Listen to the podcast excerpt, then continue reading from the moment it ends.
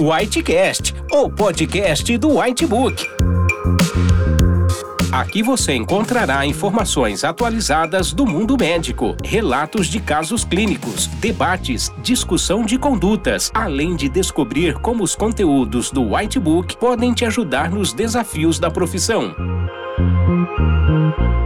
E não se esqueça de assinar o canal do Whitebook em seu agregador favorito.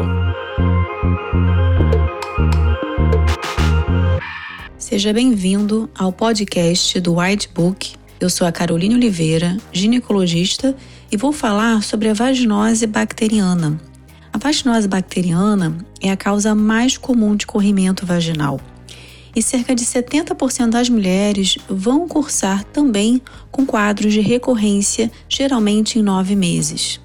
É uma condição que aumenta o risco de aquisição e transmissão de infecções sexualmente transmissíveis, incluindo o HIV. Ela também está associada a complicações infecciosas em cirurgias ginecológicas, complicações obstétricas, aumenta o risco de doença inflamatória pélvica, além de poder causar baixa autoestima pelo odor ruim característico desta condição.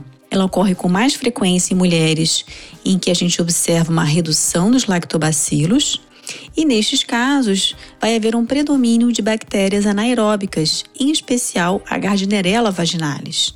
A Gardnerella vai produzir ácidos orgânicos que estimularão ainda mais a proliferação de outras bactérias anaeróbicas, e elas vão produzir aminas que volatilizam e geram o odor característico do corrimento com cheiro de peixe podre.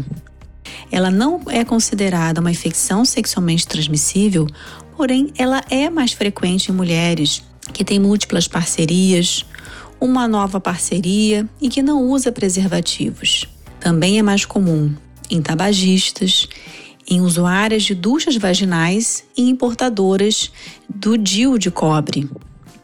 E ela é mais rara em mulheres sem atividade sexual, Muitas mulheres serão assintomáticas, enquanto outras poderão cursar com corrimento vaginal com odor característico. Os critérios de Amsel são critérios fáceis para serem realizados na nossa prática clínica.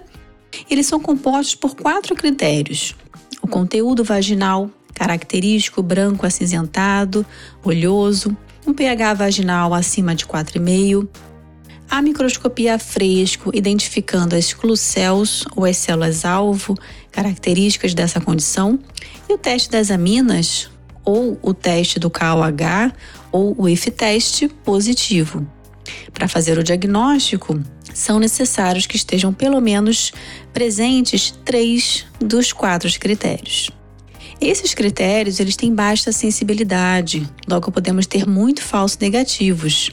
Assim, o padrão ouro para o diagnóstico é sugerido que seja realizado através da bacterioscopia pelo GRAM, usando o score de Nugent, por exemplo.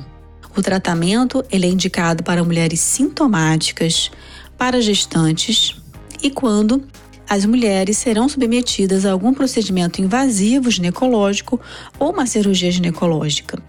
Até o momento, não há indicação para o tratamento das parcerias. Assim, frente a uma situação de vaginose bacteriana, nós temos que ter cuidado se formos realizar algum procedimento ginecológico invasivo, pelo risco de doença inflamatória pélvica e complicações infecciosas. Espero que tenha gostado do podcast e para saber mais sobre o assunto, veja o conteúdo completo sobre vaginose bacteriana no White Book. Para mais conteúdos atualizados, não deixe de assinar nosso canal do Whitebook e acesse nossos podcasts no portal PebMed em pebmed.com.br.